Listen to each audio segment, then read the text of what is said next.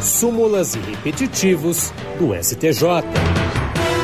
E hoje vamos falar sobre recurso repetitivo. A terceira sessão do Superior Tribunal de Justiça estabeleceu que a restituição imediata e integral do bem furtado não constitui por si só motivo suficiente para a incidência do princípio da insignificância. Essa decisão foi tomada sob o rito dos recursos repetitivos e está cadastrada como tema 1205. Agora, ela vai servir de base para os demais tribunais do país quando julgarem casos semelhantes. Um dos recursos que representou a questão tratava de dois homens que foram condenados por furto na forma qualificada mediante concurso de pessoas por subtraírem 13 jogos de baralho no valor de R$ 439,87. O juízo de primeiro grau não reconheceu a atipicidade material da conduta e afastou a aplicação da insignificância. O Tribunal de Justiça de Alagoas manteve o mesmo entendimento por considerar a reprovabilidade da conduta